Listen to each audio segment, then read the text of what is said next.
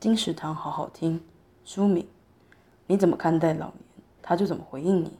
预防失智，快乐的老后实践。作者：刘秀芝。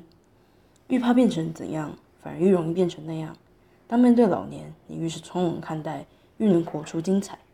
老是必经的过程，虽有适应不良的时候，但提早做好心理准备及乐观向上的正念，才能让人在最后的路途中走出不输前半场的亮丽风景。